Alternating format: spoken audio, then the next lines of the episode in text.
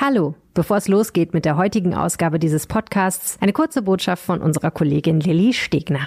Hi, ich bin Lilly und ich bin Journalistenschülerin bei der Rheinischen Post. Der größte Vorteil daran, die Ausbildung bei der Rheinischen Post zu machen, ist, dass man NRW nochmal auf eine ganz neue Art und Weise kennenlernt. Ich lebe selbst seit zehn Jahren in NRW und habe richtig viele Ecken kennengelernt, von deren Existenz ich vorher noch nicht mal wusste. Ich bin Journalistenschülerin bei der Rheinischen Post, weil man da ganz viele verschiedene Sachen machen kann. Man kann Podcasts machen, man lernt richtig gute Artikel zu schreiben, man lernt, wie man die guten Geschichten in NRW direkt vor der Haustür findet und man lernt auch ganz viele tolle Leute kennen. Werde auch du Teil unseres Redaktionsteams als Journalistenschülerin oder Journalistenschüler bei der Rheinischen Post. Jetzt bewerben rp-online.de slash js22. Hallo und herzlich willkommen zum Fohlenfutter Podcast mit mir, Janik Sorgatz und Carsten Kellermann. Hallo Carsten. Hallo. Ja, wir müssen mal wieder historisch werden, diesmal aus Gründen, die wir letzte Woche sicherlich so noch nicht erwartet hatten. Wir reden über ein abgebrochenes und zum Zeitpunkt der Aufnahme noch gar nicht offiziell gewertetes Spiel, aber es wird nach dem Becherwurf von Bochum aller Voraussicht nach, ähm, eigentlich gibt es überhaupt keine anderen Szenarien, die, die möglich sind, mit 2 zu 0 für Borussia gewertet werden. Über diese Vorkommnisse sprechen wir über die 69 Minuten, die Fußball gespielt wurde und dann, Carsten? Ja, dann, dann schauen wir natürlich auf den den, der wesentlich dazu beigetragen hat, in diesen 69 Minuten, dass Borussia ja das Spiel ganz offiziell auch 2 zu 0 führte, zumindest als es abgebrochen wurde. Und äh, ja, wir werden euch natürlich auch einen Text empfehlen, der äh, bei RP Online und in der Rheinischen Post zu finden ist, der sich im Grunde auch mit diesem Thema beschäftigt und äh, schauen dann voraus auf das, was in dieser Woche noch ansteht. Ja, genau, auf kein Bundesligaspiel, denn das gibt es erst am 3. April gegen Mainz 05. Deswegen ja, können wir ein bisschen resümieren, ausblicken, L Länderspielen und so weiter. Und dann, äh, ja, ist das die Folge in dieser Woche. Die nächste ist übrigens eine besondere, das habe ich schon mal ans Herz gelegt. Wir widmen uns ja ganz groß dem Thema Kaderplanung. Aber jetzt, Carsten, würde ich sagen, erstmal rein ins Spiel gegen Bochum. Rheinische Post Podcasts. Fohlenfutter der Podcast für Fans von Borussia Mönchengladbach. Ja, Janik, du warst in Bochum zusammen mit der Kollegin Hanna Gobrecht, die natürlich als Dame hätte zuerst genannt werden können, aber da wir uns gerade unterhalten, sei es mal umgekehrt gemacht. Und äh, ja, es war ja ein ereignisreicher Tag. Eigentlich ein gutes Spiel, ein sehr gutes Spiel fand ich, ein sehr intensives Spiel ähm, zwischen Bochum und Gladbach, zwei Mannschaften, die wirklich äh, ja ein Spiel auf den Platz gebracht haben, was mir persönlich viel Spaß gemacht hat. Äh, das, was man in Bochum erwarten konnte. Und Borussia hat alles gemacht, um dieses Spiel auch ganz regulär zu gewinnen. Und ich glaube, du warst wahrscheinlich mit deinem Spielbericht zur 70. Minute mehr oder weniger schon fertig, weil ich glaube persönlich nicht, dass Bochum noch mal ins Spiel gekommen wäre. Ja, und gerade wenn, wenn wir von einem Abendspiel reden, ähm, da muss ja dann auch eine Zeitung fertig gemacht werden. Deswegen will man ja auch ein bisschen vorarbeiten schon und ähm, ja, setzt dann im Prinzip genau zu dieser Zeit eigentlich, so nach echt 68 Minuten darauf, dass nichts Gravierendes mehr passiert. Deswegen mein Bericht war bis auf so fünf Zeilen eigentlich fertig. Ich hätte auch noch einen Anschlusstreffer oder ein 3-0 einfügen können, kein Problem. Ähm, ja, wollte das gerade rund machen und dann flog etwas auf den Rasen, beziehungsweise nicht unbedingt auf den Rasen, sondern an den Hinterkopf von Christian Gittelmann, Linienrichter. Diesen Namen, glaube ich, wird man so schnell nicht vergessen. Wahrscheinlich, wenn wir irgendwann in zehn Jahren über zehn Jahre Becherwurf von Bochum reden, dann haben wir ihn noch im Kopf, den Namen. Also, Christian Gittelmann bekam vor Block A in Bochum. Das ist ähm, Richtung Fernkurve auf der Gegengeraden diesen Becher an den Hinterkopf, sank zu Boden auf die Knie, leicht benommen und dann ging er vom Feld und ich glaube, ja, wie es dir ging, aber mir war eigentlich recht klar, was dann in wenigen Minuten passieren wird. Ja, es gab ja vor allen Dingen sozusagen einen äh, Präzedenzfall, St. Pauli gegen Schalke vor einigen Jahren, auch äh, zwar wesentlich später im Spiel, 88. Minute, aber auch da ähnliches passiert und das Spiel wurde abgebrochen, wurde dann, ähm, du hast es ja auch schon angedeutet, äh, 2 zu 0 gewertet ähm, und ähm, ja, letzten Endes ähm, war klar, als der Schiedsrichter, das Schiedsrichtergespann vom Platz ging, die Spieler, die Mannschaften ähm, blieben noch etwas dort, warteten noch ab, aber dann klappte da die, die Klappe hoch, die es im äh, Bochumer Stadion gibt und dann verschwanden da alle im Souterrain oder im Keller, wie man es dann nennen will. Und ähm, ja, also ich habe auch nicht damit gerechnet, dass dieses Spiel noch weitergeht. Und ähm, es, es ist einfach total ärgerlich, weil es halt ein richtig äh, guter Fußballabend bis dahin gewesen ist, äh, auch mit einer guten Atmosphäre im Stadion. Bochum ist ja das, diese Problematik mit dem wir werfen etwas ähm, offenbar auch einigermaßen ausgeprägt. Bisher hat es, äh, ist aber noch nichts passiert und, und ja, dann hat dieser Mensch, der diesen Becher geworfen hat, ganz einfach ähm, vielen tausend Menschen und, und allen möglichen Leuten noch vor den Fernsehgeräten hat er diesen Fußballabend einfach versaut und ich glaube, dem Fußball wirklich einen absoluten Bärendienst erwiesen. Wir sind ja immer noch so in der Übergangsphase, die Fans kehren zurück und wenn dann solche Dinge passieren, ist das natürlich Wasser auf äh, die Mühlen derer, die sagen, tja, die Fankultur, hm, was macht man da? Ja, es ist ja überhaupt ähm, wichtig, das jetzt adäquat einzuordnen. Ich fand, es ging in zwei fragwürdige Richtungen teilweise. Zum einen wurde dann ein bisschen relativiert von, also je nachdem, wo man, wo man rumgelesen hat und was man so gehört äh, hat, dass es ja nur ein, ein weicher Plastikbecher gewesen sei und er vielleicht hätte weiterspielen können. Aber das hat Schiedsrichter Benjamin Cortus auch gesagt. Also äh, ein Angriff auf den Schiedsrichter, da ist ein Abbruch sowieso alternativlos. Das war sein Wort und ich glaube, da sind sich auch alle einig, weil ähm, das habe ich in meinem Kommentar auch geschrieben, ist ja auch ein enormer Vertrauensbruch ist. Also ähm, sich da wirklich mit dem Rücken Tausenden zuzuwenden, über 90 Minuten und einfach zu vertrauen, dass die eben genau das nicht tun. Äh, da bedarf es eben eines äh, enormen Vertrauensvorschusses und ähm, das ist damit hinfällig mit so einer Aktion. Da kann man, glaube ich, von niemandem verlangen, sich da wieder hinzustellen. Mal mhm. abgesehen davon, dass Christian Gittelmann ja auch, ähm, wie er sagte, eine Schädelprellung erlitten hat, ein Schleudertrauma, ähm, also auch äh, danach noch im Krankenhaus zur Untersuchung war. Ähm, ja, und die zweite Fraktion ist die, die ein bisschen zu große Fässer aufgemacht hat, würde ich sagen. Ähm, ich glaube, diese Schwenke dann zu, zum Krieg in der Ukraine und allen anderen großen Themen, die braucht es dann auch nicht. Ich glaube, dieser Vorfall an sich, wie er ist, ist, ist schlimm genug, ähm, wird für den Täter, sofern er, wovon auszugehen ist, dann identifiziert wird, und auch für den VfL Bochum gravierende Folgen haben, vor allen Dingen finanzieller Natur. Und äh, ja, es passiert ja auch nicht alle Tage, dass ein Spiel in der Fußball-Bundesliga abgebrochen wird. Nee, das ist richtig. Und in vielen Fällen ist dann sogar Borussia sozusagen involviert. Sie ist im Moment Rekordhalterin mit zwei Spielabbrüchen, die erlebt worden sind.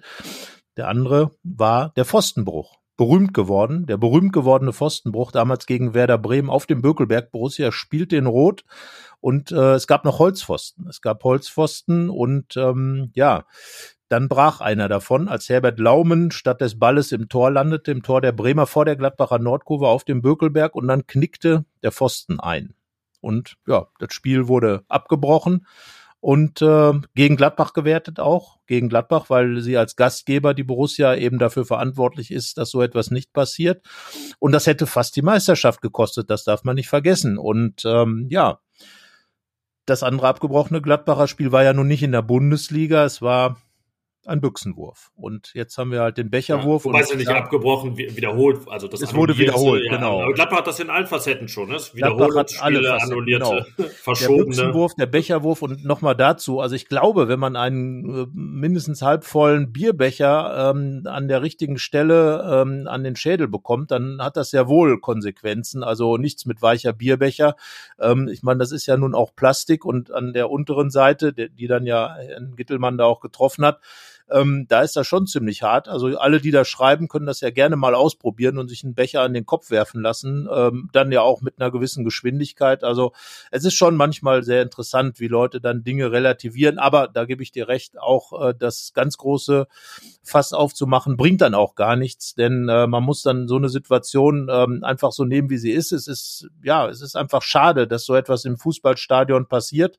Ähm, wir sind alle froh, dass es keine rundherum Fangzäune gibt, dass die Zuschauer nah dran sein können. Das ist ja genau das, was den Fußball dann auch ausmacht, nachdem alle gelächzt haben und dann gibt es einfach ein paar Leute, äh, ja, die es den anderen wieder versauen, weil natürlich hat so etwas dann Konsequenzen und ich möchte jetzt auch ähm, mal aus Bochumer Sicht äh, nicht ausschließen, dass das möglicherweise auch sportlichen Knick gibt. Äh, ich meine, da ist ein Heimspiel verloren worden, es waren noch 20 Minuten zu spielen man weiß es nicht. Äh, Bochum ist eine kampfstarke Mannschaft. Ich, ich hatte zwar nicht das Gefühl, dass noch was kippt, aber ein Tor kann ja im Fußball ähm, in, diesen, in dieser Zeit immer sehr, sehr viel verändern. Ähm, Bochum wurde eine Chance genommen und Bochum rutscht jetzt auch in der Tabelle näher ran ähm, an die Abstiegsränge und wer weiß. Vielleicht ist das der entscheidende Knick äh, in so einer Saison und damit hätte dann dieser Fan seiner Mannschaft wirklich ein riesiges äh, Problem bereitet. Hat er sowieso schon, weil Bochum gilt ja immer als sympathischer Club. Zuletzt gab es wegen dieser Becherwurfgeschichten ja schon öfter Zwischenfälle. Ähm, Max Kruse hat das ja mal angemerkt. Ja, und insgesamt muss man einfach sagen, damit schadet er dem Club und dem Fußball. Ja, und es ist ja mittlerweile so, dass Vereine dann Geldstrafen auch zum Teil abwälzen können an die Täter, sofern sie identifiziert sind. Ähm, da hatten ein äh, ein Böllerwerfer in Köln mal 20.000 Euro zahlen müssen. Das ist also echt happig. Geschäftsführer eher kennt sich vom VfB Bochum hat zwar gesagt, dass man natürlich auch schauen muss, dass man da niemanden zerstört, ähm, also keine Existenz zerstört in dem Fall. Aber ja, ähm, eine drastische Strafe wird es mit Sicherheit geben. Bei St. Pauli war es damals so, dass es ja erst ein Geisterspiel gab, das ähm, dann revidiert wurde, das Urteil. Dann musste man 50 Kilometer oder mehr als 50 Kilometer entfernt von Hamburg spielen in Lübeck, hat dann aber in Summe trotzdem Einnahmenverluste von 400.000 Euro gehabt. Und äh, ja, wenn das jetzt den VfL Bochum in der Corona-Krise trifft, ist das auf jeden Fall happig. Vielleicht sogar ein komplettes Geisterspiel, gerade in der Phase, also es gab eine Phase, wo es keine Strafe gewesen wäre, ähm, aber ja, jetzt, wo die Zuschauer zurückkehren, natürlich schon. Und ich finde, wenn man auf diesen, allein auf diesen Komplex schaut, die Zuschauer kehren zurück, die Pandemie geht, zumindest was die Beschränkungen angeht, so langsam zu Ende, dann ähm, sind es ja auch ein paar seltsame Ereignisse in letzter Zeit. Also es gab diesen, diesen Vorfall in Stuttgart, wo der Ordner wirklich äh, exzessiv auf Gladbach-Fans einprügeln, wegen, ja, nicht Nichtigkeiten, aber auf jeden Fall ähm, ja sowas von überzogen und äh, wie gesagt exzessiv. Dann beim Hertha-Spiel diese Vorfälle, dass da ein paar Fans anscheinend äh, den Gästeblock stürmen wollten oder es da Auseinandersetzungen gab ähm, im Borussia Park. Und nun das, ähm, ja, das äh, wirft ein paar Fragen auf und äh, wirkt teilweise so, als wenn manch einer da verlernt hätte, was eigentlich so einen vernünftigen Stadionbesuch ausmacht und äh, wie man sich da vernünftig zu verhalten hat. Ähm, ja, und allein rein singulär dieser Becherwurf, also dass, dass jemand sowas macht, zeugt ja einfach von einer unglaublichen Rücksichtslosigkeit auch. Also wie, wie kann es einem im Kopf kommen, überhaupt was Richtung Spielfeld zu werfen und dann ja auch in dem Fall, wie man auf den Bildern sieht, wirklich gezielt und auch nicht im hohen Bogen, sondern aus, weiß ich, wahrscheinlich erste, zweite Reihe oder so. Ähm, ja, das geht einem wirklich nicht in den Kopf und äh, ist in dem Fall dann auch wirklich eben halt angemessen, dass das äh, erhebliche Konsequenzen hat. Ja, weil es einfach, es ist einfach ganz, ganz schwierig für den Fußball. Wie gesagt, ähm, der Fokus auf den Fußball war ja ohnehin während der Corona-Pandemie immer relativ groß, gerade von seinen Kritikern reden über den Profifußball natürlich. Ähm, und wenn dann diese Dinge passieren, gerade wenn sich alle darüber freuen, jetzt ähm, der Borussia Park wird ja nun im nächsten Heimspiel gegen Mainz äh, wieder die Möglichkeit haben, bis, äh, bis zum letzten Platz gefüllt zu sein. Ähm, auch in den anderen Stadien wird es so sein. Und man redet jetzt über die Fanrückkehr, man freut sich über die Fanrückkehr. Ähm, und ähm, ja, dann, dann hat man einfach diese Geschichte, ähm, dass, dass so etwas passiert. Nochmal, das ist wirklich Wasser auf die Mühlen der Kritiker, die sagen, bitteschön, da habt das, die kommen wieder und sofort ist wieder Theater. Ich meine, wir haben ja tatsächlich, Janik, äh, zwei Jahre keinen Anruf bei der Polizei tätigen müssen und, und jetzt hat man sofort zwei Geschichten, die dann schon wieder in diese Richtung gehen. Ähm, und äh, Spaß macht das dann tatsächlich auch nicht, äh, denn man geht ja eigentlich auch als Reporter ins Stadion, um über Fußball zu schreiben und über Borussia zu schreiben und über Tore und ähm, von mir aus auch Siege und Niederlagen zu schreiben. Ähm, so wird's ja sein. Und ähm, unentschieden auch. Sogar. Unentschieden teilweise auch, ja. ähm, aber wie gesagt, und dann kommen solche Dinge dazwischen, äh, die einfach ähm, mit Fan sein, mit allem, was, was Support von, von Mannschaften, mit allem, was mit Fußball und mit gesundem Menschenverstand äh, vor allem nichts zu tun haben. Aber wie gesagt, ähm, es wirft immer dann auch ein schlechtes Licht auf das Gesamte. Das ist ja das Problem, äh, das Einzelne dann eben. Und ähm, da muss man, muss man auch ganz realistisch sein. Und das ist jetzt auch kein, keine böse Absicht in Richtung irgendwelche Fangruppen oder sowas. Es wirft einfach generell, diese Taten Einzelner werfen immer ein schlechtes Licht auf die gesamte Fankultur. Und ähm, ja, damit muss man sich dann als Fußball-Fankultur vielleicht auch auseinandersetzen, solche Dinge in den Griff zu bekommen. Es spricht ja, heißt ja immer Selbstregulation in der Kurve.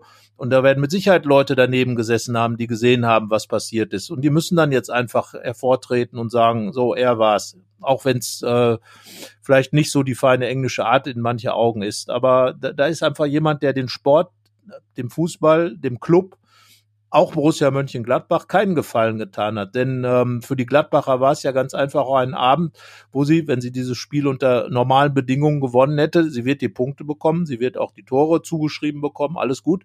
Ähm, aber es ist ja doch ein anderes Gefühl, wenn man dann aus 90 Minuten rausgeht und dieses Spiel 2, vielleicht sogar 3 zu 0 oder 2 zu 1, wie auch immer, gewonnen hat, da nimmt man dann ja nochmal eine ganz andere äh, Geschichte mit und so wird das Ganze überlagert von diesem, von diesem Becherwurf, von dem Eindruck, des, ähm, dass das Spiel einfach abgebrochen wurde. Das ist in, aus, wirklich für jeden Beteiligten total schade. Ja, man muss ja eigentlich sagen, das ist ja im Borussia Park auch so, dass da immer mal wieder an der Eckfahne Sachen fliegen, Feuerzeuge, ähm, sicherlich auch, auch Becher, ähm, obwohl es ja sogar Pfand gibt in Gladbach. Das heißt, da schmeißt ja niemand so äh, Geld weg. Ähm, ja, das eigentlich fast verwunderlich ist, dass nicht häufiger sowas passiert. Äh, zum Glück, muss man sagen. Ähm, der VfL Bochum hatte ja sogar, das ist das Kuriose, ein Marketingvideo produziert, in dem der Kapitän Anthony Lucia dazu aufwarf, das Bier zu trinken und nicht zu werfen, gemeinsam mit dem äh, Biersponsor aus Bochum. Ähm, ja, Wahnsinn, das wurde vor dem Spiel gezeigt. Dann während des Spiels mehrmals die Ermahnung auch des Stadionsprechers, keine Gegenstände zu werfen. Und ähm, ja, es ist schwer zu sagen, wenig verblüffend, dass dann was passiert ist, aber wenn es irgendwie einen Abend gegeben hat, mal, wo sich sowas angedeutet hat, dann tatsächlich auch am Freitag. Und ja, dann gab es diesen, diesen Eklat und ähm, dabei war es wirklich ein Abend, also die DFL hätte ein Werbevideo drehen können mit schönen Bildern vom Flutlicht, den Rängen, Leute, die sich wirklich freuen, wieder im Stadion zu sein. Es waren ja 25.000 da. Ähm, dann dieses Spiel, das ähm, wahrscheinlich als Geisterspiel gar nicht so zustande gekommen wäre, weil es auch mal wieder ein Spiel war, das davon lebte, dass Input von den Rängen kam.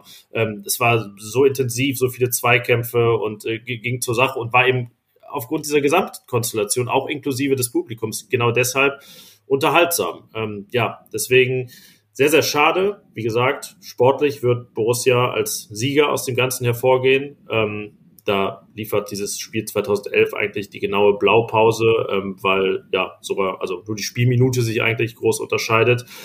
Ja, wollen wir mal schwenken aufs, aufs Sportliche. Ah, nee, ich, eine Anekdote habe ich noch zu erzählen. Wir haben ja, ja, letzte Woche über, über Currywürste gesprochen hier. Ähm, unser Gast Moritz hat uns äh, einen Laden empfohlen und ich hatte ja angemerkt, dass ich eine vegetarische Alternative bräuchte. Ich war also mit Hanna Gobrecht in Bochum im Bermuda-Dreieck noch vom Spiel. Ähm, nicht, nicht Bier trinken und nicht Bierbecher werfen, sondern wir waren äh, Pommes essen und im Bratwursthaus. Es gab aber, das ist jetzt der zweite Eklat dieses Abends, doch keine vegetarische Alternative. Deswegen ging ich, ging ich wurstlos nach Hause. wurstlos glücklich sozusagen. wurstlos unglücklich vielmehr. Ja, wie gesagt, vegetarische Currywurst äh, muss man auch mal probiert haben. Ich habe es tatsächlich zuletzt mal gemacht, schmeckt auch ganz gut.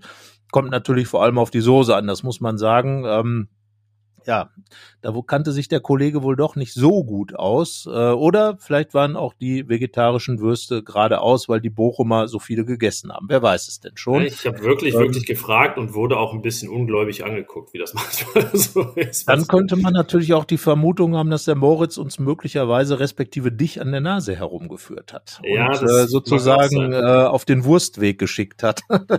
nicht den Holzweg, sondern den Wurstweg. Und äh, der dann irgendwie, wahrscheinlich ist das irgendwie eine Verwandte, Tante, Bekannte von ihm, die da arbeitet und äh, die hat dann äh, lachend erzählt, ja, da war wirklich einer aus Gladbach, der nach so einer Wurst ja, genau. gefragt genau. hat. Der, also Moritz, du Schelm, du Schelm, wir nehmen das jetzt mal als Gag. Denn, ja, also jetzt ähm, muss ich noch sagen, was für eine Soße ich auf meinen Pommes hatte. Das gibt wahrscheinlich, das gibt jetzt dann wirklich äh, Hörerzuschriften. Ich habe eine Pommes gegessen mit Soße Hollandaise.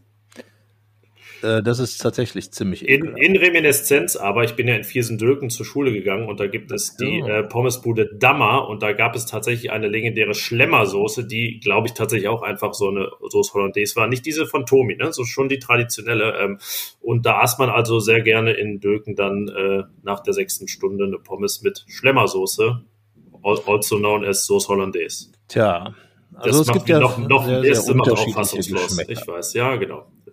Ja, genau. Also so gut, solange man, äh, gut, in anderen Ländern schüttet man halt noch weniger über die Pommes und ähm, schmeckt manchmal auch ganz gut. Ähm, aber äh, ja, insgesamt muss man jetzt mal, äh, da will ich das Ruhrgebiet mal schnell verteidigen und an unsere Reise, über die wir ja auch schon da sprachen, äh, nach Gelsenkirchen zu Curry Heinz, ähm, um nochmal eine andere Alternative für die Currywurstbuden zu nennen im Ruhrgebiet, eine Lanze brechen. Also Currywurst im Ruhrgebiet schmeckt immer gut und auch in Bochum, insbesondere auch ähm, in den ähm, Wurstständen am Ruhrstadion, respektive, wie heißt das, Revierpower Arena. Nee, wo, nee, ähm, Vonovia ist es doch mittlerweile. Ist Vonovia, wieder, aber, Entschuldigung. Ja gut, aber für jetzt. mich bleibt es und ist es das Ruhrstadion. Für mich bleibt das Revierpower Stadion.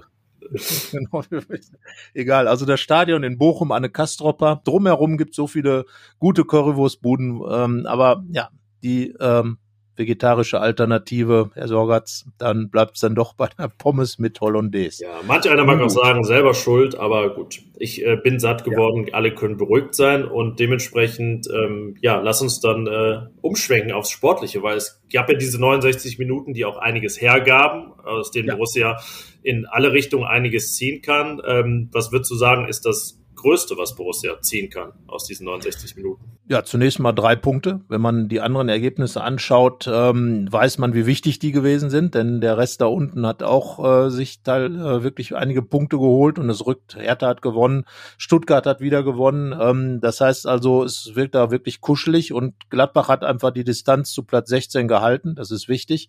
Und äh, zum Zweiten natürlich ähm, steht da diese, diese freundliche Null auf der Gegentorseite. Zum zweiten Mal hintereinander. Ich glaube, du hast ausgerechnet 166 Minuten ohne Gegentor. Äh, Saisonrekord. Wahnsinn. Saisonrekord ähm, für Borussia Mönchengladbach. Äh, das muss man sich ja auch mal auf der Zunge zergehen lassen. Es gab ja auch schon Saisons, wo Gladbach innerhalb von 34 Spielen 24 Gegentore bekommen hat.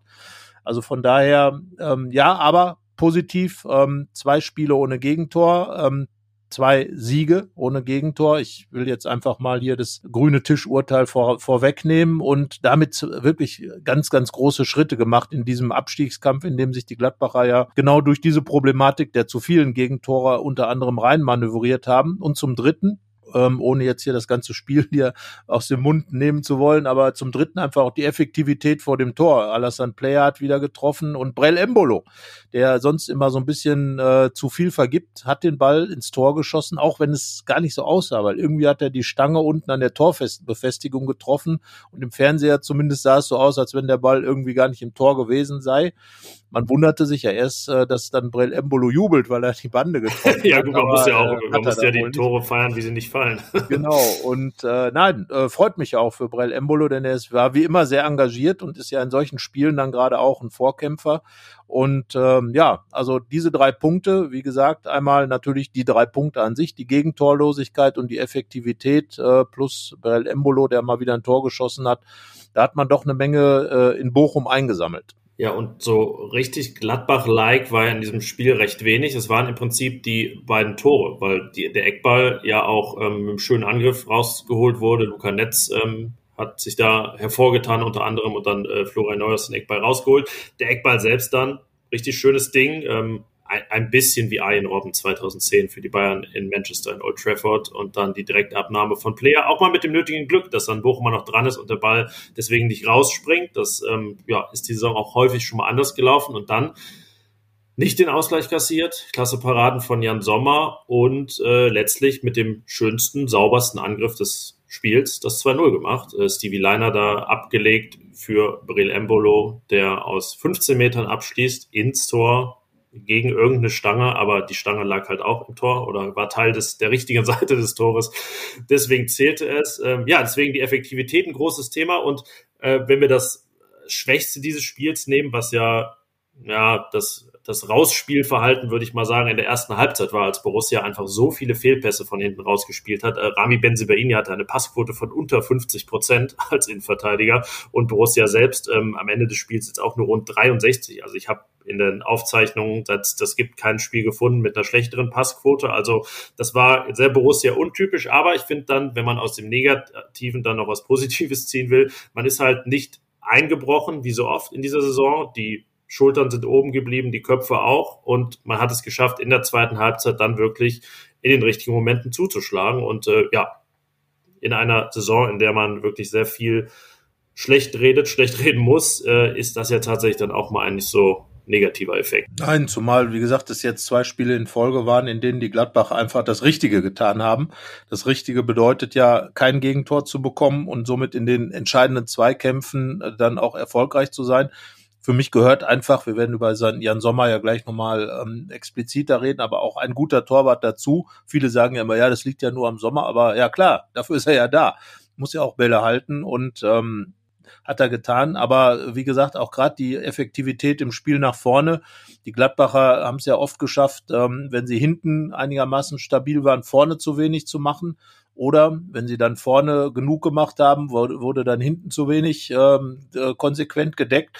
Und dieses Mal stimmte halt beides. Und ähm, ja, man darf nicht vergessen, dass Bayern in Bochum vier Gegentore bekommen haben, 2-4 verloren haben und ähm, die Bochumer ganz einfach zu Hause richtig gut sind in dieser Saison und äh, das auch die Basis ist dafür, dass die Bochumer über 30 Punkte hatten oder schon haben und vor den Gladbachern äh, lange gestanden haben. Und äh, darum fand ich einfach den, den Ansatz, wie die Gladbacher auch aufgetreten sind, mit einer relativ offensiven Aufstellung wieder. Und ähm, mit klar, Rami Benzebaini ist in die Innenverteidigung gerückt. Luca Netz blieb dann in der Mannschaft, ist auch ein klares Zeichen vom Trainerteam. Man hätte ja auch ähm, Toni Janschke, also dann mehr Routine und Erfahrung reinbringen können und Rami Benzebaini auf der Seite lassen können. Also insgesamt ähm, kam Gladbach an dem Abend einfach gut rüber, fand ich. Und ähm, hat auch, hätte auch oder hat auch dieses Spiel dann verdient äh, mit drei Punkten für sich abgeschlossen. Ja, also insgesamt zusammen mit dem Hertha-Spiel, wo ja dann tatsächlich jetzt mal mit diesen drei Punkten man auch gerechnet an der Hans-Meyer-Tabelle, wo nur Auswärtsspiele wirklich einen voranbringen, mal ein bisschen was aufgeholt. Drei Punkte nämlich. Und ähm, wenn das eben damit die Botschaft ist, äh, so, wir haben jetzt diese beiden Spiele und ähm, das ist jetzt so die Vorlage, mit der wir in die Länderspielpause gehen, ist es doch absolut in Ordnung. Ja, und weil es, äh, glaube ich, die letzte Chance ist, in dieser Form über ihn zu reden, lass uns über Christian Peintinger reden, der sein zweites Hütter Stellvertreterspiel bei Borussia hatte, das zweite 2 zu 0, äh, wenn man Frankfurt mitrechnet, also der dritte zu 0 Sieg des Cheftrainers Christian Peintinger, der aber ja keine Ambitionen hat, diesen Job in irgendeiner Form bei irgendeinem Verein dauerhaft zu machen. Äh, und Adi Hütter, was waren seine Worte, die ewige Treue geschworen hat, ne? hat er wortwörtlich äh, so gesagt. Ja. Und ähm, ja, wie war dein Eindruck von ihm? Ich fand, man hatte auch beim Jubel und so den Eindruck, dass ähm, ja da fast schon was entstanden ist in diesen beiden Wochen, dass ähm, da einer wirklich jetzt mit seiner Ansprache geschafft hat, ähm, die Mannschaft zu packen oder zumindest diese Ansprache richtig auf den Punkt war. Ähm, ich glaube, Christian Peintinger ist keiner, der da auch zu viele Worte verliert, aber es scheinen die richtigen gewesen zu sein. Ja, und damit ist er jetzt ähm, zwangsläufig, weil Adi Hütter das zweite Spiel in Quarantäne war, so ein bisschen auch das Gesicht dieser beiden Siege gewesen. Ja, äh, definitiv. Also Christian Peintinger hat ganz einfach diese ähm, diese beiden Siege zu verantworten und äh, er hat vielleicht in so einer Phase, wo wo doch viel Verzagtheit drin war, auch zwischen den Fans der Mannschaft, dem Trainerteam, oder dem äh, Cheftrainer Adi Hütter hat er einfach mal eine neue Note reingebracht. Ähm, ich werde mich ähm, mit ihm und, und seiner Arbeit dann in einem Text in der RP und bei RP Online auch nochmal beschäftigen. Und ähm, er hat jetzt gerade in dieser wichtigen Phase, man hätte ja auch jetzt sagen können, oh mein Gott, gerade gerade jetzt äh, fällt auch noch der Cheftrainer dann aus äh, und, und dann kommt der Co-Trainer aber ähm, er hat aus dem Nichts heraus ganz einfach da viel positive Stimmung verbreitet. Das fand ich sehr wichtig, ähm, ohne große Worte zu machen, sondern in einer sehr ruhigen, freundlichen, sympathischen Art. Du hast ja schon angesprochen, diese, dieser treue Schwur für Adi Hütter, der kam ja irgendwie auch einfach sympathisch rüber. Und ähm, vieles, was er dann von sich gegeben hat, war aber klar. Andererseits auch ganz klar ähm, hat der Mannschaft auch einiges ins Stammbuch geschrieben. Und ähm, ich glaube jetzt nicht, dass er den Gladbach-Fußball da neu erfunden hat in, diesen, in dieser Zeit, in der Adi Hütter nicht da war. Aber er hat zumindest ähm, die Mannschaft offenbar an das erinnert, worauf es drauf ankommt und ähm, was sie kann und was sie auch vielleicht nicht so gut gemacht hat und darauf auch klar hingewiesen. Das hatten wir ja auch nach dem 2-0 gegen Hertha geschrieben, dass gerade seine mahnenden Worte, und die hat er dann äh, ja auch nochmal gegenüber der Mannschaft wiederholt, ähm, das Wichtige waren an diesem Samstag beim Hertha-Spiel. Ja, und in Bochum wurde das dann ähnlich wieder umgesetzt. Und so ist Christian Peintinger jetzt, ähm, ja, der sechs Punkte äh, Ersatztrainer, wobei ob man ihn vielleicht doch nicht nochmal sehen wird, man weiß es ja nicht. Im Moment äh, ist ja Corona recht unberechenbar und selbst Felix Magath konnte dem Ganzen äh, nicht standhalten und fehlte ebenfalls am Wochenende. Wie Thomas ja, Reis. Und äh, Hertha 3-0 gewonnen sogar ähm, gegen Hoffenheim mit drei Standardtoren. Ähm, ja, aber im Duell Bochum-Borussia konnte es ja eben keine zwei makellosen Bilanzen geben. Deswegen äh, ist Markus Gellhaus ähm, sozusagen jetzt äh, der, der, schwächste, der schwächste Trainer Vertreter, der Ex-Co-Trainer von Jus Lukai. In Gladbach, der in Bochum an der Seitenlinie stand, ja auch ein undankbarer Abend für ihn. Dann äh, danach auch vor allen Dingen die Becherwurf-Thematik kommentieren zu müssen. Er hat gesagt, das sei peinlich, ähm, also hat er auch sehr drastische Worte gefunden. Überhaupt fand ich das gut, um dann noch einen Satz drüber zu verlieren, dass also auch es vom VfL Bochum keinerlei relativierende Worte gab. Man sich da, glaube ich, sehr bewusst war, was, was da kommt und äh, das jetzt auch sehr entschlossen angeht, das Ganze aufzuklären. Ja, dann äh, glaube ich, kommt jetzt die fast schon unvermeidliche Kategorie, oder? Die äh, fast allwöchentliche. Der Spieler des Spiels. Ja, ja, das muss man sagen. Also der Spieler des Spiels war mit der Nummer 1 und einer 1 minus Jan Sommer. Ja, wir haben uns das rausgenommen, ihm ein Minus zu geben. Ja, Äh, die Frage ist jetzt, warum? Äh, wegen, also, wegen seiner nicht so zielgenauen langen Bälle und Befreiungsschläge. Ja, vor allen Dingen, äh, klar, man muss ja auch noch ein bisschen Luft nach oben haben. Also mit den Einsen ist ja immer. Das ist auch selbst schuld, ne? Glaube ich eigentlich, dass es keine Eins gibt, weil er schon noch besser gehalten hat in dieser Saison. Ja, vielleicht, aber er hat, das muss man ja sagen, auch schon noch mehr drauf bekommen. Also ähm, so gesehen. Aber entscheidend ist ganz einfach, und das zeichnet ja wirklich einen, einen großen Torwart aus. Das ist ja auch das, was äh, tolle Leute wie, wie äh, Manuel Neuer oder Marc-André Testing beim FC Barcelona, Neuer bei den Bayern immer auszeichnet.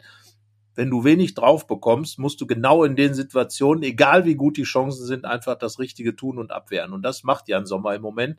Und ähm, jetzt hat er es dann auch zweimal so getan, gegen Hertha ja auch, äh, mit ein, zwei Aktionen gerade da gewesen, wo es dann nochmal hätte vielleicht nochmal verzwickt werden können, ähm, hat die Bälle dann abgewehrt und äh, ja, hat jetzt mit ganz äh, aktiv dafür gesorgt, äh, dass eben zweimal kein Gegentor gefallen ist. Und er strahlt damit natürlich eine extreme Ruhe aus. Und ähm, er gibt der Mannschaft natürlich auch diese Sicherheit, dass man auch mal einen Fehler machen darf, der nicht sofort bestraft wird. Das war ja immer das Problem.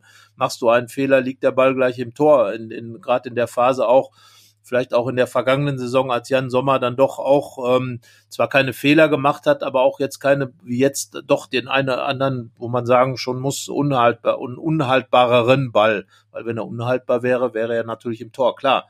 Aber er wehrt eben auch Bälle ab, die extrem schwer zu halten sind. Und äh, das ist einfach die Qualität, der Qualitätsschub, der auch nochmal dazugekommen ist ähm, mit seinem neuen Torwarttrainer, mit dem Otte. Und ähm, ja, da kann man nur sagen, Jan Sommer ist einer der ganz großen äh, Gewinner dieser Saison, weil er einfach ähm, ja mit äh, mit der Art und Weise, wie er als Typ auch sich damit aufstellt, mit Leistung vorangeht, ähm, finde ich auch in den Interviews sehr besonnene, aber doch klare Worte findet, so wie es sich natürlich auch für einen Schweizer gehört.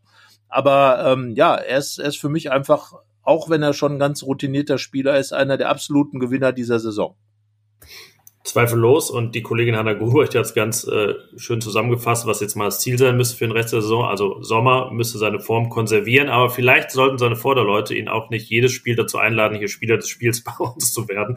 Ähm, also Spiele, in denen es mal jemand anders wird, das wäre auch ein gutes Zeichen für Borussia. Ähm, ich glaube, nach Stuttgart war ja auch, ähm, oder war Player da unser Spieler des Spiels oder auch Sommer am Ende. Ich weiß gar nicht mehr genau. Ähm, aber ja, auch da bot Jan Sommer sich ja an. Äh, in Bochum jetzt mit sieben Paraden in 69 Minuten, also hochgerechnet auf ein ganzes Spiel wäre das dann neun. Die konnten sich sehen lassen und ähm, was wir gegen Hertha, glaube ich, gar nicht thematisiert hatten, aber da hat Fabian Otte was zugetwittert, dass er da ja auch im Rauslaufen mal äh, recht stark war bei Flanken und da viel weggefaustet hat und äh, weggefangen hat und äh, da gibt es anscheinend auch Werte für, wie viele Expected Goals ein Torwart damit überhaupt verhindert, dass sie entstehen. Und äh, da waren es, glaube ich, so 0,5 oder so. Also ja, und 0,5 Expected Goals ist eben auch ein potenzielles halbes Gegentor. Also das schafft Jan Sommer auch, das zu verhindern, indem er jetzt dann proaktiv rauskommt, Flanken abfängt. Aber in Bochum würde ich sagen, war seine große Qualität die Stärke auf der Linie. Ja, und da er, er hat natürlich eine enorme Sprungkraft und vor allem ist er natürlich ein mitspielender Torwart, der, der einfach Situationen einschätzen kann. Er ist ja gar nicht so spektakulär in seiner, in seinen Paraden. Also dieses, was man früher ja Robinsonaden nannte, wo ein Torwart da war, wirklich wie, wie so ein Panther durch das Tor flog und irgendwie den Ball noch irgendwie weggekitzelt hat oder keine Ahnung und dann irgendwie 30 Sekunden in der Luft war das sind ja alles gar nicht die Dinge von, von Jan Sommer, sondern ähm, er steht einfach gut, er hat einfach ein sehr gutes Timing, sehr gutes Gefühl für die Situation und ähm, er macht sich dann auch im richtigen Moment groß und glaube ich dadurch auch den, den gegnerischen Spielern ist immer wieder schwer, an ihm vorbeizukommen und man muss ja auch sagen, es ist ja genau wie bei Stürmern wenn du ständig solche, äh, solche guten Spieler als Torwart machst, dann wird natürlich ein Spieler äh, der, der gegnerischen Mannschaft, der vor dir auftaucht, das auch im Kopf haben, wenn er dann auf dich zuläuft. Also du hast dann ja sozusagen auch so einen Killerruf als Torwart, dass er weiß, äh, ich muss jetzt hier schon einiges auf die Platte bringen, um den Ball ins Tor zu kriegen. Also ähm, das sind ja dann so auch so diese psychologischen Momente im Fußball, so wenn man wenn man eben diesen Jan Sommer da sieht und weiß, boah, der hat letzte Woche auch schon irgendwie aus dieser Situation drei solche Bälle gehalten. Da muss ich mir jetzt schon was einfallen lassen. Und selbst Robert Lewandowski hat es noch einmal geschafft, ihn zu überwinden. Hm, was mache ich denn da jetzt? Tja, äh, das spielt auch eine Rolle und das trägt auch dazu bei, dass die Mannschaft ganz einfach ähm, äh, eine andere, ein anderes Selbstvertrauen in der Defensivarbeit hat, weil wie gesagt, wenn man weiß, ähm, dass ein Fehler nicht zwangsläufig zu Toren führt, bleibt man vielleicht ein bisschen ruhiger und macht dann auch schon wieder weniger Fehler. Fußball ist Kopfsache und äh, Jan Sommer stärkt mit seinen Paraden die Köpfe der ganzen Gladbacher Mannschaft. Ja, und über die, die so direkt vor ihm stehen, die Abwehrspieler, reden wir jetzt in der nächsten Kategorie. Fohlenfutter empfiehlt.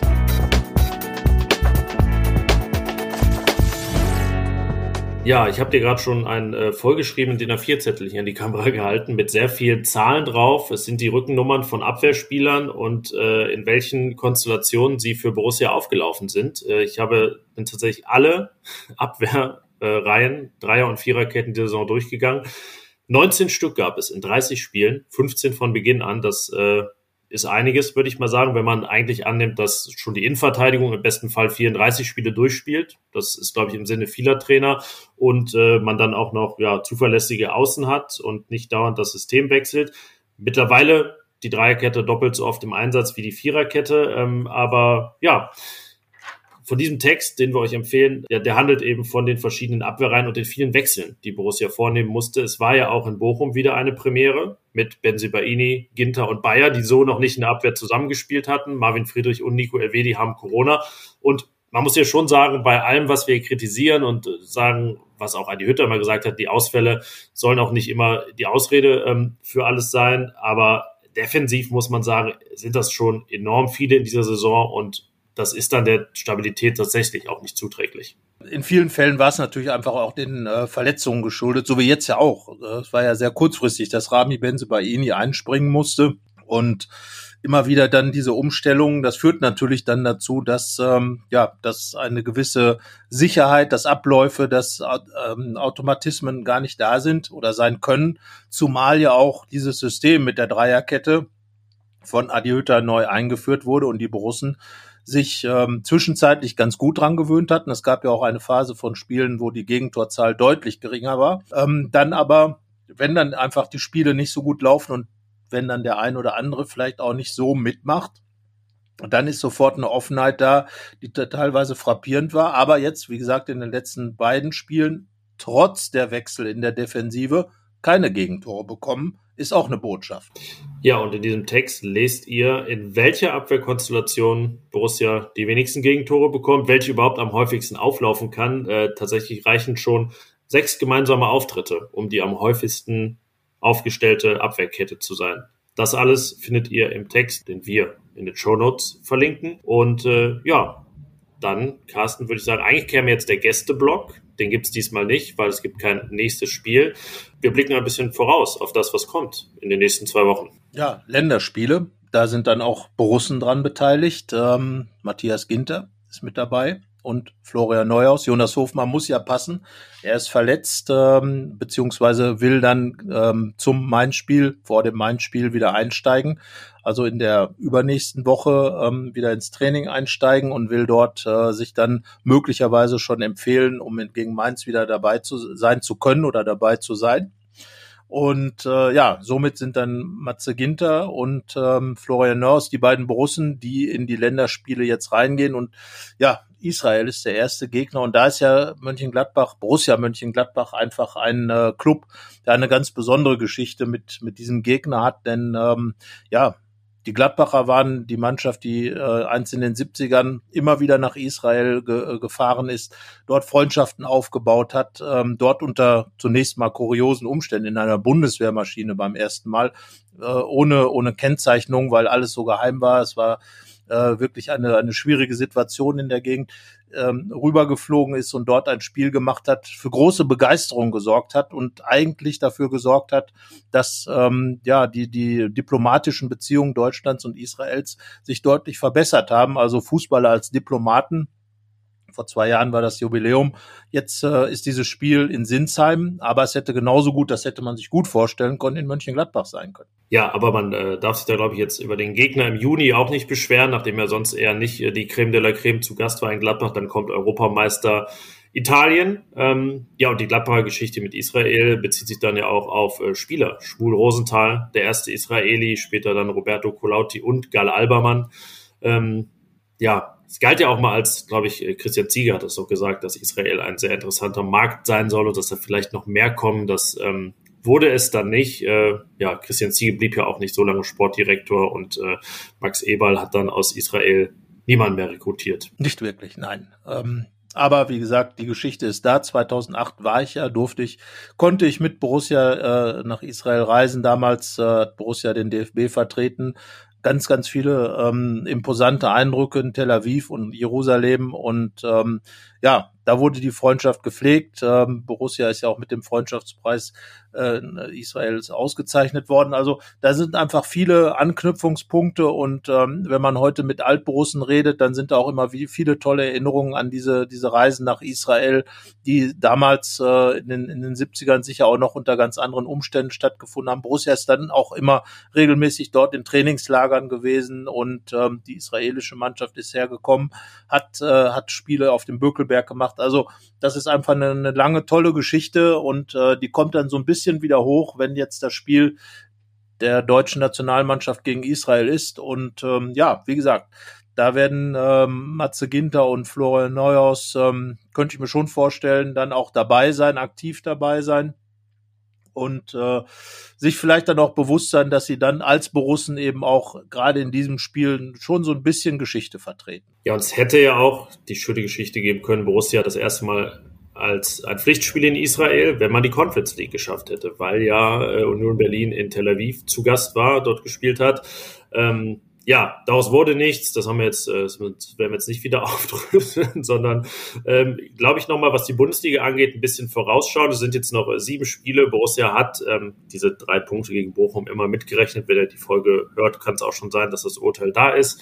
Ähm, tja, damit ist man jetzt äh, tatsächlich nicht mehr erster dieses Pulks ganz unten, sondern man ist jetzt ähm, mit ein bisschen Abstand hinter Mainz, die vier Punkte mehr haben und ein Spiel weniger Elfter.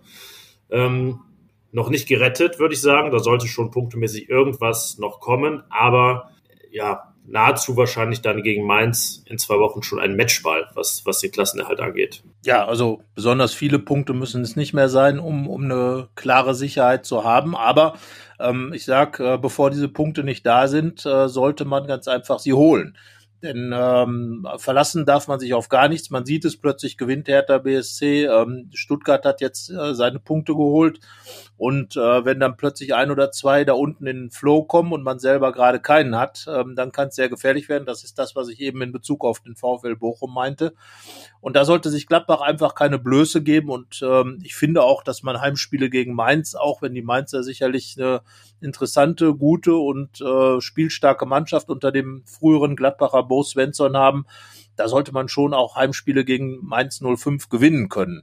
Hinspiel war ja ein 1 zu 1 und äh, ich erinnere mich an äh, zuletzt auch gute Heimspiele gegen Mainz, an ein Traumtor über 40 Meter von Flo Neuhaus zum Beispiel. Also da gibt's genug Möglichkeiten ähm, und ähm, für mich eigentlich auch keine Frage, dass gegen Mainz eigentlich schon diese drei Punkte eingesackt werden sollten. Aber Borussia hat noch genug Spiele und sollte jetzt, ja, bin gespannt. Ich bin wirklich gespannt, was jetzt die Gladbacher daraus machen. Ja, Mainz auch das zweitschwächste Auswärtsteam der Liga. Deswegen sollte man das da schon schaffen, weil es ja auch das erste Spiel, wahrscheinlich wird der Borussia Park nicht ausverkauft sein mit 54.000, aber du hast gesagt, er dürfte ausverkauft sein und voll sein. Ähm, das ist ja auch so eine Art Versöhnungstournee jetzt am Ende, weil ich glaube, man hat schon ja auch ähm, als Mannschaft einiges wieder gut zu machen. Man äh, muss auch sicherlich wieder die Fans in gewisser Weise zurückgewinnen, ähm, nicht nur, weil weil die Pandemie ja äh, ein bisschen für eine Entfremdung gesorgt hat, weil einfach lange nicht Fans da waren, auch als sie jetzt schon wieder da waren, ähm, lief es ja zwischenzeitlich gar nicht gut, wobei Borussia ja mit mehr als 25.000 Zuschauern ungeschlagen ist in dieser Saison. Ähm, ja, das ist ein Ding und da geht's ja auch, ähm, ja, gibt's zwei Fraktionen in der, in der Mannschaft. Man weiß noch nicht genau, wer jetzt zu welcher gehört, aber die eine wird die sein, die nächste Saison noch da ist, die sich positionieren kann und die andere ja, die wahrscheinlich den Verein verlässt im Sommer, die einen neuen Club suchen soll, muss, darf und ähm, da sicherlich auch noch äh, allein aus Eigeninteresse sich positionieren will, wer da jetzt wozu gehört, das wird sich wahrscheinlich auch noch mal verändern in den nächsten Wochen und Monaten. Aber ja, selbst wenn dann irgendwann genug Punkte geholt sind, äh, gibt es keinerlei Anlass, diese Saison austrudeln zu lassen. Nein, ganz sicher nicht. Also gerade eine solche Saison, in der doch äh, vieles schuldig geblieben ist, seitens der Mannschaft auch, ähm, äh, seitens aller sportlich Beteiligten. Ähm, sicherlich auch äh, Adi Hütter hat sich das alles ganz anders vorgestellt. Und äh, für ihn geht es jetzt ja auch darum, beziehungsweise auch für die, du hast gesagt, die Spieler, die da bleiben, sich da nochmal anders zusammenzufinden, nochmal andere Wege zu finden, miteinander ähm, erfolgreicher auch zu sein. Ähm, in gewisser Weise ähm, sind ja schon ein paar Dinge angeleiert worden mit, mit beispielsweise Manu Kone, Joe Skelly, äh, Luca Netz und äh, Jordan Bayer, die ja dann oft gespielt haben als junge Spieler, die dann so ein bisschen umbruchig vielleicht schon sind. Und ähm, ja, aber es gilt einfach vieles von dem auch aufzuarbeiten, was in dieser Saison passiert ist. Es war ja nun wirklich mal eine Saison, ähm, in der das Wort Abstiegskampf in, nach Gladbach zurückgekehrt ist und zwar aus gutem Grund, weil er einfach da war und weil es einfach gefährlich war oder sogar noch ist. Und das muss aufgearbeitet werden und da sind Mannschaft, also alle Spieler, die dann noch da sind, ähm, natürlich die Verantwortlichen und auch Trainer Adi Hütter gefordert. Und ähm, auch das wird ein Teil dessen sein, was in den ähm, passieren kann, wenn man dann einfach Sicherheit hat. Man hat mehr Zeit, man verschafft sich Zeit. Und darum geht es jetzt eigentlich, auch zu schauen, welche Spieler kann man veräußern. Das wird natürlich wiederum eine Geduldsfrage sein, weil man nicht weiß, wer welche Spieler für welche Angebote dann möglicherweise zu welchem Club wechseln können. Ähm, von daher wird eine gewisse ja, Geduld einfach gefragt sein, zu schauen, wie sieht die Mannschaft am Ende aus. Und da darf man dann, ja, man darf gespannt sein, was die Gladbacher dann da auf die Beine stellen. Ähm, gibt ja auch ähm, Spieler, deren Verträge 2023 auslaufen, die wird man ja nicht einfach wegschicken können. Da wird man dann Wege äh, suchen und schauen, wen, wen man dann gebrauchen kann und wen nicht. Man darf wirklich gespannt sein, wie sich das entwickelt und ähm, was die Borussen jetzt aus der ganzen Situation machen. Ja, und was diese 22er und 23er angeht, da äh, findet ihr bei RP Online auch eine Umfrage, ähm, wo eure Meinung gefragt ist, wer davon auf jeden Fall verlängern sollte, verlängert werden sollte, wo man sagt, hm, vielleicht eher abgeben im Sommer, oder? Man kann natürlich auch noch unschlüssig sein. Also da könnt ihr gerne mitmachen. Das werden wir dann auch auswerten, wie eure Meinung ist. Äh, und Carsten, mit Blick auf die nächste Folge können wir eigentlich auch ein paar Meinungen einholen, denn ich habe das schon angekündigt, wir werden sehr ausführlich über die Kaderplanung sprechen und auch über mögliche Kandidaten, die zu Borussia kommen könnten. Und ähm, da schreibt uns auch gerne Mails oder funkt uns an in den sozialen Netzwerken bei Fohlenfutter, ähm, wen ihr so gerne in Gladbach sehen würdet nächste Saison nach dem Umbruch. Und die Mails wie immer an fohlenfutter.rheinische-post.de. Genau. Und äh, ja, wir haben ja da schon mal unsere Meinungen abgegeben. Ähm, ich glaube, ich habe über Marcel Sabitzer gesprochen. Ähm, so ein Spieler wie er würde Gladbach mit Sicherheit gut tun. Ob er dann wahrscheinlich ist er nicht zu realisieren, aber naja, wir, wir werden schauen, was wir dann auch für Ideen da bekommen. Also ähm, klar, es soll natürlich alles auch realistisch bleiben. Also Gladbach wird sicherlich nicht Ronaldo, Messi und Coca herholen, auch nicht. Ja. Ähm, Ronaldo und Messi sind ja auch ein bisschen auf dem absteigenden Ast vielleicht. Wir haben ja gesagt, man muss auch mal Ü30-Spieler holen, ne? Ja, das darf man ja auch, aber ähm, möglicherweise ähm, fehlt dann ein bisschen Sonne oder irgendetwas. ja, genau, das ist der einzige Grund. Niederrhein ist nicht wird. so einladend. Wer weiß es denn, wer weiß es denn. Aber wie gesagt, am Ende ähm, geht es darum, eine, eine gute Mannschaft zusammenbekommen, ähm, zusammenzubekommen. Und ähm, ja, daran, daran muss Borussia jetzt arbeiten. Ähm, Kaderplaner Steffen Korell und Sportdirektor Roland Wirkus und dann eben auch Trainer Adi Hütter, der mit Sicherheit ein paar Ideen, die im letzten Sommer, seinem, ähm, als er hergekommen ist, nicht realisiert werden konnten oder wurden, ja, also es gibt genug Ansätze. Das äh, hat diese Saison, glaube ich, gezeigt, diese Mannschaft äh, äh, ein bisschen zu verändern, dieser Mannschaft vielleicht neuen Input zuzufügen. Und ähm, da darf man ganz einfach gespannt sein. Und äh, wir werden uns darüber dann Gedanken machen. Genau, mit einem Gast, der da die entsprechenden Namen und Input auch nochmal liefern wird. Äh, auf, auf Datenbasis auch hat er sozusagen für uns ähm, gescoutet. Mats Beckmann von Create Football, der hier schon zweimal zu Gast war. Und ja, da sind wir gespannt auf diese Folge, die ähm, ja, nehmen wir jetzt schon zeitnah auf und ich würde sagen, dann könnt ihr die schon so ab Sonntagabend hören. Dann äh, werden wir sie freischalten und dann, ja, jede Menge Zeit vor dem Mainz-Spiel um die nächste Folge zu hören, die aktuelle, die habt ihr jetzt gehört, wenn ihr diese Worte hört. Und ähm, ja, ich glaube, dann bleiben wir heute mal deutlich unter der Ein-Stunden-Marke, ähm, obwohl es ja mal wieder einiges zu besprechen gab, nämlich einen ja, historischen Spielabbruch, ähm, weil Spielabbrüche in der Bundesliga, wenn es nur acht in 59 Jahren bisher gab, ja eigentlich automatisch historisch sind. Ja, und äh, wie gesagt, schade drum, schade um das schöne Spiel. Es hatte ganz viel. Ähm, und äh, selbst in den 69 Minuten, aber man hätte es ganz gerne einfach nicht unter diesem Schatten gesehen, sondern ähm, einfach als Fußballspiel, so wie man es hätte genießen können. Darum kann man nur sagen, Leute, reißt euch zusammen, äh, geht ins Stadion, wenn ihr wirklich Fußball gucken wollt und sonst bleibt einfach zu Hause, wenn ihr da nur stören wollt. Das macht nämlich anderen Leuten dann keinen Spaß mehr egal ob sie am Fernseher sitzen oder im Stadion sind und ähm, ja.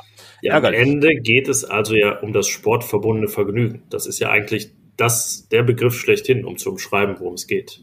Im Grunde genommen schon. Und äh, den können wir ja jetzt äh, nur in Bezug auf die Länderspiele den Menschen. Ja, können wir zum Beispiel Stefan Leiner und Rami Benzebaini wünschen, für die es ja noch ums WM-Ticket geht. Benzebaini mit Algerien gegen Kamerun in den Playoffs und Stefan Leiner mit Österreich. Österreich, jetzt war das niederrheinische SCA hinten dran, gegen Österreich gegen Wales ja, also Aufgaben auf jeden Fall und man darf gespannt sein. Also sicherlich äh, würden beide gerne zur WM fahren. Wer dann am Ende noch Borusse von denen ist, die dann sich für WMs und äh, qualifiziert haben, werden wir dann sehen. Das ist ja dann schon in der neuen Saison im Dezember, wie es sich für eine WM gehört. Und ähm, das war jetzt Ironie, ähm, ne?